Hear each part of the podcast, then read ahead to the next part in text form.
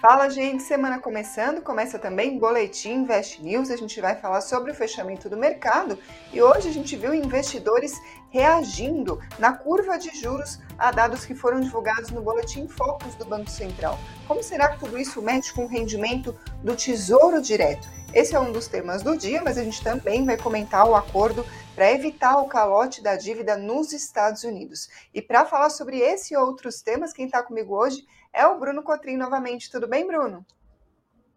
Olá, Karina, boa noite. Olá, pessoal da Invest News. Estamos, como toda segunda-feira, fazendo o fechamento de mercado, buscando aí apresentar as movimentações para todos. É isso aí. Vamos começando logo de cara falando sobre juros, Bruno, porque é o seguinte, chamou a atenção hoje a queda das taxas do Tesouro IPCA+. Eu trouxe só alguns aqui para a gente comentar. Por exemplo, o IPCA+, com vencimento em 2029, estava uh, em 5,52, hoje foi para 5,39%. 2035 estava em 5,67, hoje estava em 5,5%. Uh, 2045 estava em 5,92, passou para 5,78%. Essas taxas eu peguei Agora, no final da tarde, se a gente olhar, por exemplo, para Tesouro Selic, também teve uma queda. Uh, Tesouro Selic 2026 estava em 0,09%, depois foi para 0,08%.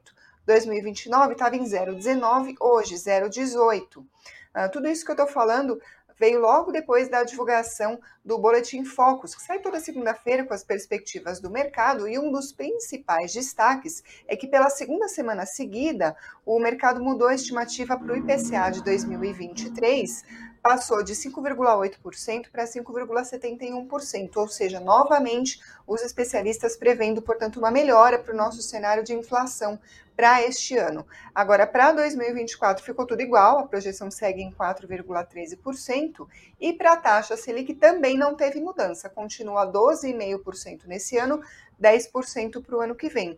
Agora, por mais que não tenha uma mudança na projeção da Selic para o Focus, a gente vê alguma movimentação no mercado, tanto é que a gente teve essa resposta nos títulos do Tesouro Direto. Por que espe especificamente o Tesouro IPCA+, por exemplo, Bruno, teve esse recuo mais marcado que a gente pôde acompanhar hoje? Legal. Muito importante, né, estarmos aqui falando do Tesouro, porque acaba sendo a porta de entrada de maioria dos investidores, né? no Brasil ali comprando títulos de dívidas públicas é, e consequentemente o que acaba interferindo né, nessa questão da redução das taxas acaba sendo um ponto da projeção da inflação, né, do IPCA aqui no Brasil, né? Conforme você informou, hoje sai o boletim Focus e houve uma redução, né, do IPCA que para 23 ele fechar em 5.71. Essa projeção ela até já era guardada, Karina, porque numa questão do IPCA 15, né, que é a prévia da inflação oficial no todo, o que, que ela acaba fazendo? Pegando os primeiros 15 dias da inflação e projetando até vir a inflação oficial, que é o IPCA. E quando houve a projeção do IPCA 15, é, a apresentação né, dele, na verdade, na semana passada, ele veio abaixo do esperado. Consequentemente, um título do Tesouro é, híbrido, né, que a gente costuma falar desse jeito, né, quando as pessoas vão investir num Tesouro IPCA ou num título atrelado à inflação, não tem só a questão dele estar atrelado ao IPCA, que é a inflação, ele costuma também ter uma taxa pré-fixada, que é aquele prêmio né, que se paga é, junto com o título e junto as duas taxas ali. Obviamente que com uma questão de projeção de IPCA, uma projeção de inflação mais baixa no Brasil hoje, que ela trabalha na casa de 4,18%, a questão do título atrelada à inflação, também vai acabar tendo uma redução da sua rentabilidade no indexador pós, que é a taxa IPCA.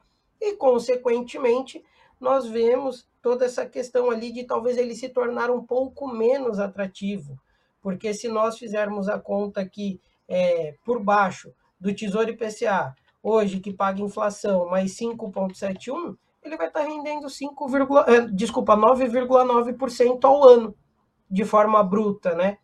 E, consequentemente, com essa questão da projeção da inflação para o Brasil reduzindo, a taxa pós-fixada do título também acaba recuando. Um pouco diferente do título pré, né? Que você também vai acabar comentando aí agora junto com a gente. Sim, eu vou perguntar também sobre o título pré. A a gente viu mais cedo que, ao contrário do IPCA+, os títulos pré-fixados não estavam caindo, pelo menos não com tanta intensidade assim, mas agora para o final da tarde já houve, né, uma queda mais marcada ali também na taxa dos pré-fixados, mas não como o título IPCA+, que estava já caindo de uma maneira mais forte desde o começo do dia. Então houve essa movimentação diferente entre os dois tipos de papel. Por que essa diferença? Hoje nós tivemos uma movimentação na bolsa, né? Um, um dia com uma liquidez bem reduzida, com a questão ali da apresenta do feriado norte-americano, né, o Memorial Day, e consequentemente a bolsa também trabalhou com volume bem mais baixo, o dólar acabou puxando, né, bem perto de fechar nas máximas aí, principalmente o futuro agora às 18 horas. O que acaba impactando com essa questão do título pré é que ele está totalmente atrelado ao CDI. E o CDI é a questão da nossa curva de juros, né? Lembrando que o CDI ele é a taxa 0,10 abaixo da taxa Selic, que acaba sendo o indexador ali, o pai dos indexadores dos pré-fixados. Consequentemente, hoje com os títulos, os, o, os juros futuros, no caso, desculpem, performando em alta na nossa bolsa, amenizou também essa redução da queda de um título pré-fixado, porque o título ele negocia a taxa e o valor, né? O investidor, quando ele vai investir, ele acaba batendo olho só na taxa quanto é que ele rende. Mas lembrando que o título ele sofre oscilação de valor. E quando a gente fala de um título pré-fixado, o que, que tem de acontecer? Quando você tem uma taxa mais alta, o título ele fica mais barato para investir. E, consequentemente, você faz a captação do, da pessoa física, né? até dos investidores estrangeiros principalmente. Quando você começa a projetar a queda da taxa de juros no Brasil, começa a projetar a queda da taxa Selic, consequentemente vai ter uma projeção da queda do CDI e uma projeção de queda dos juros futuros também, os juros futuros ajudam a jogar a taxa dos preços fixados mais para baixo. Como hoje foi um dia de pouca oscilação, pouca movimentação, devido ao feriado nos Estados Unidos, feriado no Reino Unido também, a bolsa acabou caindo ali previamente com questões de realizações, né? Visto que o arcabouço fiscal está caminhando de uma forma positiva. Então, os títulos pré conseguiram manter ali patamares com taxas um pouco mais atrativas, uma redução menor dos IPCA, devido à curva de juros que hoje trabalhou em alta, aí, desde a curva da curva mais curta, né, que é o vencimento mais curto, do juros futuro mais curto de 24, o médio de 27 também acabou fechando em alta e o longo de 31 também acabou fechando em alta. Então, consequentemente, isso tende a, a manter mais estável a curva de juros para os títulos pré-fixados. Uhum. É claro que a gente está prestando aqui atenção nas explicações, Bruno, mas pode gerar uh, confusão para muito investidor e é até natural. O Marcos Madalena, por exemplo, está dizendo o seguinte: IPCA cai e DI sobe, explica. E olha, eu compartilho aqui da mesma angústia, porque é quase um pensamento natural quando a gente vê, poxa, se a inflação vai melhorar, como é que o juro sobe? Deveria ser o contrário. Essa que eu acho que é a parte confusa da história, né? É, lembrando que o DI, né, a curva de juros futuro, ela é negociada todo santo dia, né? Ela é negociada diariamente na bolsa e enquanto não houver efetivamente a projeção de corte com a redução do IPCA 15 que começaram a projetar a queda para agosto desse ano, consequentemente nós temos uma inflação um pouco mais controlada no Brasil e temos também a questão da projeção mais longa dessa curva de juros futuro começar a cair. Hoje foi um dia de juros futuro para cima, né? Então as curvas aí operando em alta, com a questão do último parâmetro que nós temos do IPCA, que foi o 15, que veio com uma redução, nós vamos ter a, daqui a pouco a, a, apresentação da, da inflação oficial, que é o próprio IPCA. E o que, que tende a fazer? Um ponto importante disso é que talvez o IPCA até caia um pouco mais. Lembrando que nos primeiros 15 dias do, desse mês ainda não estava é, em linha a questão da redução do preço do combustível que foi aplicado nos últimos dias. E isso também tende a influenciar numa inflação menor, o que também começa a influenciar numa queda da curva do juros futuro mais lá para mais para frente, né, perto de agosto, conforme estão projetando. Então, o que precisa é, acabar aguardando é que a projeção do IPCA é de acordo com as suas medidas e a curva ela tem ali a sua negociação diária. e, consequentemente, um dia mais estressado para o mercado, a gente acaba vendo sim essa curva de juros subindo, mas ela não saindo tanto assim de patamares, lembrando que até as curvas longas estavam mais caras nos últimos tempos aí, antes de ter uma, uma perspectiva melhor com a questão da aprovação do arcabouço fiscal. Agora, Bruno, vou fazer um, um apanhadão aqui de perguntas que o pessoal está mandando coisa muito interessante aqui para a gente no chat. Por exemplo, o Sigefredo está perguntando para você o seguinte: Bruno, o tesouro ainda é o queridinho do investidor, mesmo com essa queda nas taxas? Além disso, a Nancy está contando aqui que, como ela vai levar os títulos do tesouro até o vencimento, ela não liga para a marcação a mercado. E o Alexandro Ferreira está perguntando assim para você: ah, será que os investidores de renda fixa podem continuar otimistas com os títulos do Tesouro?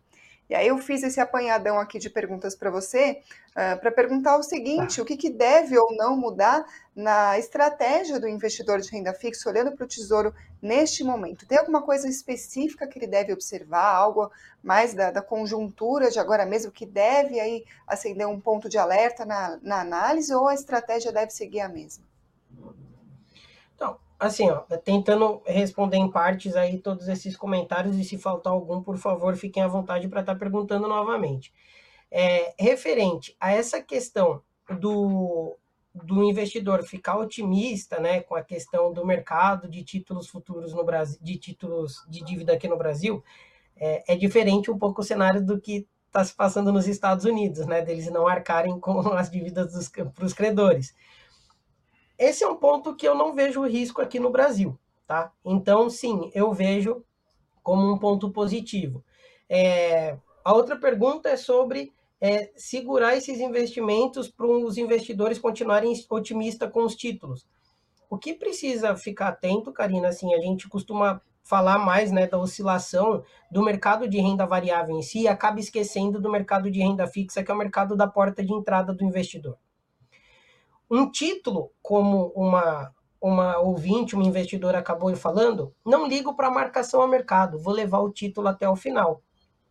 Então não tem problema. Se é um título pré, você contratou aquela taxa no, no, prazo que ele tiver no seu vencimento, um, dois, três, quatro, cinco anos, indiferente disso, lá no final você vai ter a sua rentabilidade. Mas lembrando que uma taxa, uma vez contratada, até o final é garantido. Quer sair a mercado? Tem a necessidade? Qual, é, qual seria o melhor momento? Começar num título pré-fixado, essas taxas começarem a cair, porque o, o, valor do título começa a subir consequentemente. Então, é, para o investidor que está entrando no mercado, visto que a projeção da Selic no final desse ano é em 12,5% e o investidor ainda não tem um apetite a risco para estar tá buscando é, oportunidades melhores no mercado de renda variável, até uma rentabilidade maior, bruto está dando 12,5%. Líquido vai dar quanto? 0,9? É quase 1% ao mês. De um investimento que, carregando até o final, não tem risco. E, consequentemente, é uma preocupação que o investidor não tem, porque ele não vai ter aquela preocupação: estou comprado em determinado ativo, vai sofrer é, variação, vai sofrer interferência, está atrelado a commodity ou não, ele não vai ter esse tipo de preocupação. Então, acredito ainda que os títulos de renda fixa no Brasil sim continuam com patamares bem atrativos, tá? Perfeito. Agora, para encerrar esse assunto aqui, tesouro, pelo menos por enquanto, eu ia falar que a próxima pergunta era a pergunta de um milhão de dólares, mas se eu não me engano, dá para investir no tesouro com a partir de 30 reais.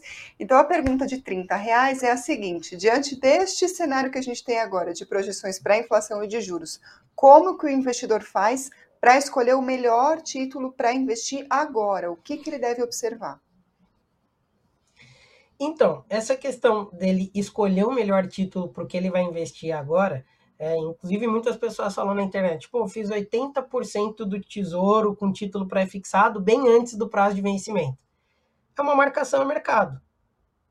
Consequentemente, esses IPCAs que estão sendo negociados aí, IPCA mais 6, IPCA mais 6,8, como chegar, chegou a ser negociado, com a questão da queda da inflação e num prazo não tão distante, visto um título que tem o seu vencimento lá perto de 35, acaba ficando mais atrativo. Agora, para o investidor que está buscando ali a sua proteção de patrimônio, que está buscando a sua reserva de emergência, é uma coisa que eu falo assim, né? Quem hoje está pronto para passar por uma nova pandemia? Qual tipo de proteção você teria para passar por uma nova pandemia? Nós temos ainda um Tesouro Selic que está rendendo. Selic, 13,75. Se chegar ao final desse ano a 12,5, continua atrativo. Continuam tendo títulos pré-fixados com taxas a 14%, lógico que com vencimento de 5 anos. Referente ao investimento de 30 e poucos reais, né, que acaba sendo a fração mínima do investimento no Tesouro Direto, e esse valor acaba sendo é, sempre com títulos ali PCA, porque eles acabam tendo um valor nominal um pouco mais baixo, um PU né, mais baixo, Visto isso para uma aposentadoria e o investidor manter essa consistência na aplicação, manter a consistência do aporte, que é o que vai fazer aí ter um, uma perspectiva melhor de prosperar no mercado financeiro com uma carteira de renda fixa ou de variável, sim, acaba sendo um, um grande atrativo. Porque não, eu não vejo um empecilho tão grande, visto uma questão de um risco de calote que tem visto uma questão que o Tesouro Direto ele oferece liquidez diária. Lógico que precisa ficar atento a toda essa questão. Durante 30 dias, IOF, tabela de imposto de renda regressiva até 360 dias, onde chega na alíquota mínima de 15%. Mas isso a longo prazo, para quem não tem o um apetite a risco, o Tesouro para mim é uma ótima porta de entrada, inclusive foi como eu entrei no mercado investindo. Tem mais pergunta legal aqui para fazer, mas a gente precisa passar para os próximos assuntos da edição. Vou fazer o seguinte, Bruno, vou reunir depois as mensagens que, che que chegaram, a gente responde ou no claro. investnews.com.br ou nos próximos vídeos. Não se preocupem, pessoal, mesmo que a gente não responda tudo, a gente está de olho nas dúvidas. Muito legal essa participação de vocês. Agora vamos falar do que, que mexeu com o mercado no dia de hoje. Foi feriado nos Estados Unidos, então a gente teve uma liquidez reduzida no mercado, mas de qualquer forma tem fatos aqui para a gente comentar. A gente falou de focos em inflação e Selic, mas também teve mudança na projeção para o PIB de 2023. Passou de 1,2% para 1,26%, a terceira semana consecutiva de melhora na perspectiva para a nossa economia desse ano. Para 2024, continua igual a projeção 1,3% de crescimento. Para o dólar, segunda semana consecutiva de mudança. A projeção do mercado passou de 5,15 para 5,11 agora no fechamento de 2023 e para 2024 também baixou de 5,20 para 5,17. Ainda entre as notícias aqui do dia, a gente teve dívida pública. O estoque da dívida pública federal subiu 2,38% em abril, fechou em mais de 6 trilhões de reais. Esses dados foram divulgados hoje pelo Tesouro Nacional. Essa dívida inclui a dívida tanto interna quanto externa.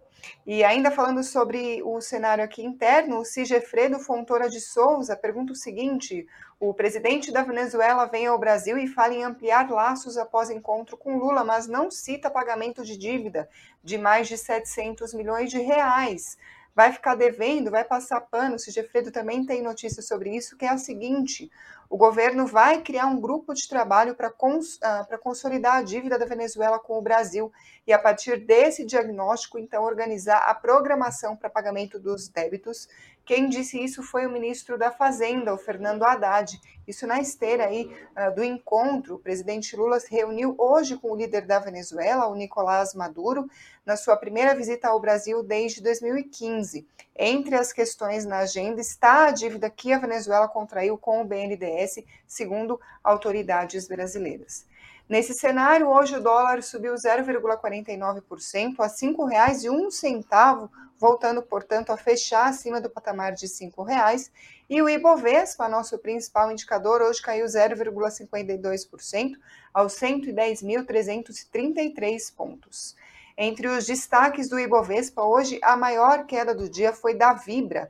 A ação caiu 3,91%, ah, na esteira aí do, da notícia de que a Petrobras informou num comunicado ao mercado na sexta-feira que não está participando de qualquer ação coordenada com a Previ ou outra instituição com o objetivo de adquirir as ações de emissão da Vibra.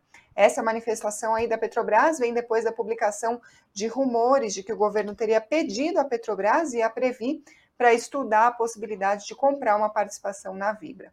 Bom, aí além da Vibra, teve a BRF também, que hoje caiu 2,89%, e Fleury 2,31. Na outra ponta, quem subiu mais foi a CVC, Hoje subiu 4,03%, foi o segundo pregão seguido de recuperação, depois de ter caído mais de 16% em três pregões, no meio aí das mudanças de comando que a gente está acompanhando. Além disso, a Cogna hoje subiu 3,26% e Exetec 2,45%. Agora, falando um pouquinho sobre o cenário externo, finalmente saiu o acordo da dívida dos Estados Unidos, mas ainda tudo certo, nada resolvido, porque precisa passar pelo Congresso. Mas, de qualquer forma, a notícia é que o presidente Joe Biden finalizou no domingo esse acordo orçamentário com o presidente da Câmara, o Kevin McCarthy, para suspender o teto da dívida de mais de 31 trilhões de dólares até 1 de janeiro de 2025. Agora, como eu disse, depende do Congresso. Isso precisa acontecer antes do dia 5 de junho, quando o Tesouro dos Estados Unidos diz que ficará sem dinheiro para cobrir todas as suas obrigações. Bruno, não é exatamente uma surpresa, porque ninguém esperava que fosse terminar sem acordo toda essa novela, até porque isso acontece com uma certa frequência, por mais estranho que pareça.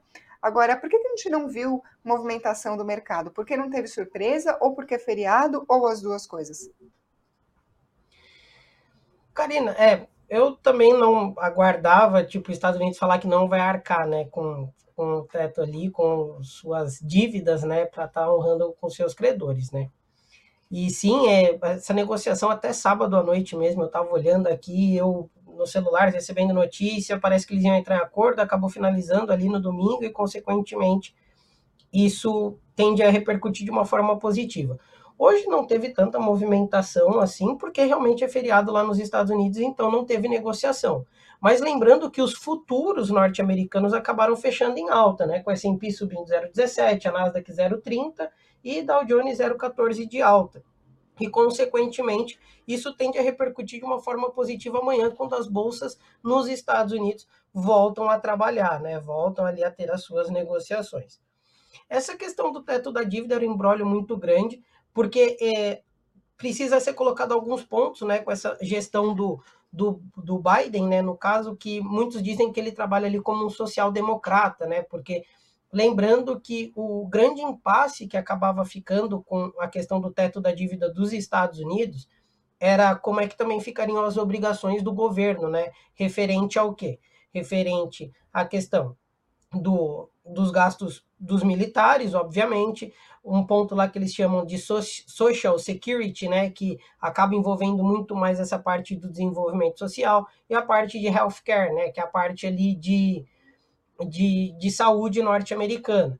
Então, consequentemente, esses são pontos ali que ficaram em negociação durante muito tempo e houve até uma parte do Partido Republicano entender assegurar alguns pontos com parte da alimentação dos funcionários e dos trabalhadores, funcionários não, né, dos trabalhadores em si. Porque essa questão da, de aumentar o teto de gastos até dia 1 de janeiro de 25 acaba sendo um ponto positivo. Mas lembrando que isso também está atrelado a não ter tanto gasto. Lembrando que a partir de 25, com essa pauta, está autorizado em aumentar os gastos em até 1%. Então, mas quando a gente fala de 1% ali de bilhões e trilhões de dólares, estamos falando de um valor muito considerável, né? E, consequentemente, essa é uma semana muito importante para o mercado norte-americano. Por quê? Nós temos, na sexta-feira, a questão do payroll, né? Que é o dado da, da economia mais forte do mundo, que é o dado do mercado de trabalho norte-americano, e é um dado que ele trabalha muito alinhado com a questão da projeção do aumento ou não da taxa de juros na reunião do dia 14 de junho. Então, consequentemente, também fica nisso, porque agora segurar o teto da dívida, legal, muito bom, é necessário. Mas e a questão da projeção do aumento da taxa, que hoje trabalha na janela de 5 a 5,25, e ele aumentar em 25 pips essa negociação, que acaba sendo na janela de 5,25 a 5,5. Consequentemente, até aproveito para mencionar aqui alguns pontos atrelado à parte da renda fixa. Quando nós temos uma projeção de aumento de título, de taxa de título lá fora, você também tende a migrar o fluxo estrangeiro de volta para os Estados Unidos. E nós temos a identificação de que quando uma taxa de juros sobe, as bolsas tendem a corrigir. Então, aqui no Brasil, talvez seja o valor inverso, de nós começarmos a ver uma redução de taxa de juros e ver uma bolsa trabalhar mais folgada, né? ver uma performance positiva. Até aproveito aqui para comentar um outro ponto. Falaram, mês de maio foi muito bom para carte... minha carteira. A bolsa no mês de maio aqui no Brasil subiu 5,6%. Quando começou toda aquela questão no final do abril, de abril, da questão do arcabouço fiscal.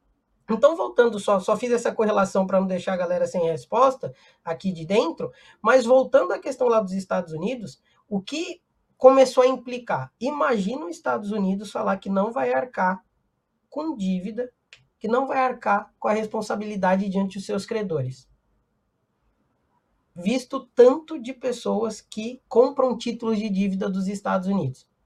E um outro ponto que também foi mencionado era a questão assim: tá, e se os Estados Unidos faz uma nova emissão de título de dívida para uma possível rolagem da dívida? Por quê? Ele faz a emissão do novo título de dívida, capta o dinheiro e rola essa dívida lá para frente. Será que essa conta ia parar em pé? Como que ficaria a segurança dos investidores, dos credores dos Estados Unidos numa situação dessa? Então, é um ponto muito positivo, como você mencionou. É quarta-feira, né? Vai a votação na Câmara lá nos Estados Unidos. Eu acredito que não seja um grande embrólio, né, para que isso acabe sendo aprovado e realmente vire um ponto final nessa história toda aí, porque de tanto sobe e desce aí de instabilidade. E lembrando, né, também que a questão do, da instabilidade do sistema financeiro internacional que os Estados Unidos aí passando aí nos últimos meses, né, com bancos quebrando, visto em 2008 que aproximadamente 25 ou 26 instituições quebraram e agora acho que foram quatro ou cinco e chegaram em valores das mesmas 25, 26 lá de 2008. E consequentemente, o que que acontece? Os investidores ficam lá fora nos Estados Unidos, com receio de manter o dinheiro nesses bancos regionais menores e fazem o resgate. O banco está tomado no quê? O banco está tomado em título de dívida dos Estados Unidos. E se o título, a, a, além da taxa de juros subir, descontar o valor do título, como é que fica a questão de um, de, do Estado não acabar honrando com toda essa movimentação? Então envolve muito assunto então, não acredito nessa instabilidade e a Câmara também lá fora aprovando tudo isso. Amanhã a gente tende a ver, acredito, com uma bolsa um pouco mais confortável e com mais volume e volatilidade, né? Que para quem gosta de renda variável acaba sendo o grande nome do jogo. Com certeza. Agora, Bruno, nesses minutos, para não dizer segundos aqui que me restam, queria fazer uma última pergunta que é o seguinte: a gente está acompanhando há muito tempo uma discussão também sobre possibilidade de recessão nos Estados Unidos e contágio para outros países e, consequentemente, para outros mercados. A gente está vendo juros em alta, toda essa instabilidade bancária que você citou. Agora, nos trimestres anteriores, a gente viu o PIB dos Estados Unidos fortemente puxado pelos gastos do governo. Se isso de alguma forma for reduzido, justamente por causa desse acordo que a gente está acompanhando, pode jogar ainda mais lenha na fogueira aí dos temores sobre recessão nos Estados Unidos e, consequentemente, afetar a gente por aqui? Então, esse é um ponto importante, porque o outro ponto, né, a contraparte, é, talvez desse PIB aí também pelos gastos do governo, é a parte de serviço, e o outro ponto, o mercado de trabalho nos Estados Unidos segue muito forte e os Estados Unidos fazendo a leitura da ótica da inflação, ele vai precisar continuar aumentando a taxa de juros, visto que a meta da inflação lá é 2, como inflação, como inflação que a meta é 2, desculpe, mas que hoje ela trabalha na casa de 4,8. Como isso pode afetar o Brasil? Eu não vejo um ponto tão negativo, porque vai acabar afetando o mundo num todo, e visto o Brasil que é um país emergente, e na minha leitura, na minha ótica, se os Estados Unidos não cessar os aumentos e ele, principalmente não iniciar o corte, aqui no Brasil não tende a ter uma redução tão abrupta assim da taxa de juros. Por quê? Nessa condição, o Brasil continua sendo um país com um forte potencial de receber investidor estrangeiro com títulos atrativos, com taxas mais atrativas.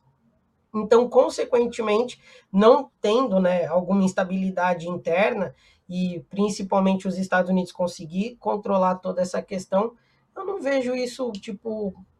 Lógico que uma recessão vai acabar afetando o mundo, o mundo todo, né? E eles, inclusive, já estão projetando uma leve recessão no, no final do ano. mas um ponto que acaba, às vezes, entrando numa recessão técnica é a questão de um PIB negativo, né, por duas apresentações consecutivas, algo que aconteceu na Alemanha algumas semanas atrás e de um pouquinho diferente do que vem acontecendo aí nos Estados Unidos. Então, acredito que esse somebody love que eles estão fazendo lá vai acabar assim ajustando aí para que o mundo todo fique menos preocupado. Tomara, Bruno, tomara. A gente, claro, segue acompanhando. Então, sigam aqui no Invest News para continuarem bem informados. E se você gostou do conteúdo de hoje, deixa um like aqui no vídeo, que assim a gente sabe que vocês estão apreciando o conteúdo. Ajuda a gente até a escolher aqui uh, os nossos assuntos por aqui, né, Bruno? Então, muito obrigada pela participação de vocês, pelos comentários. Se inscreva se você é novo por aqui. E também agradeço a quem está ouvindo por podcast ou pela Alexa. Bruno, mais uma vez, muito obrigada pelos comentários.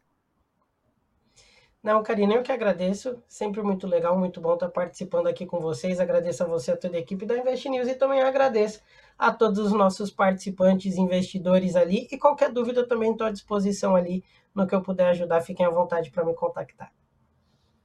Tchau, tchau, gente. Até a próxima.